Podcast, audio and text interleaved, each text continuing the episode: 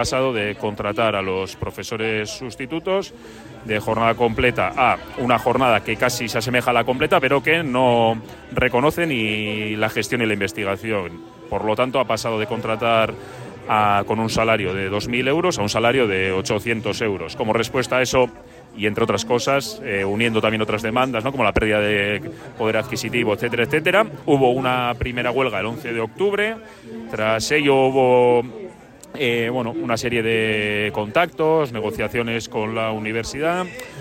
No ha querido modificar esta política y como respuesta a ello, eh, bueno, ha habido una nueva convocatoria de huelga para el 6 de marzo y otra para el 12 de marzo, que es una huelga más general del sector público.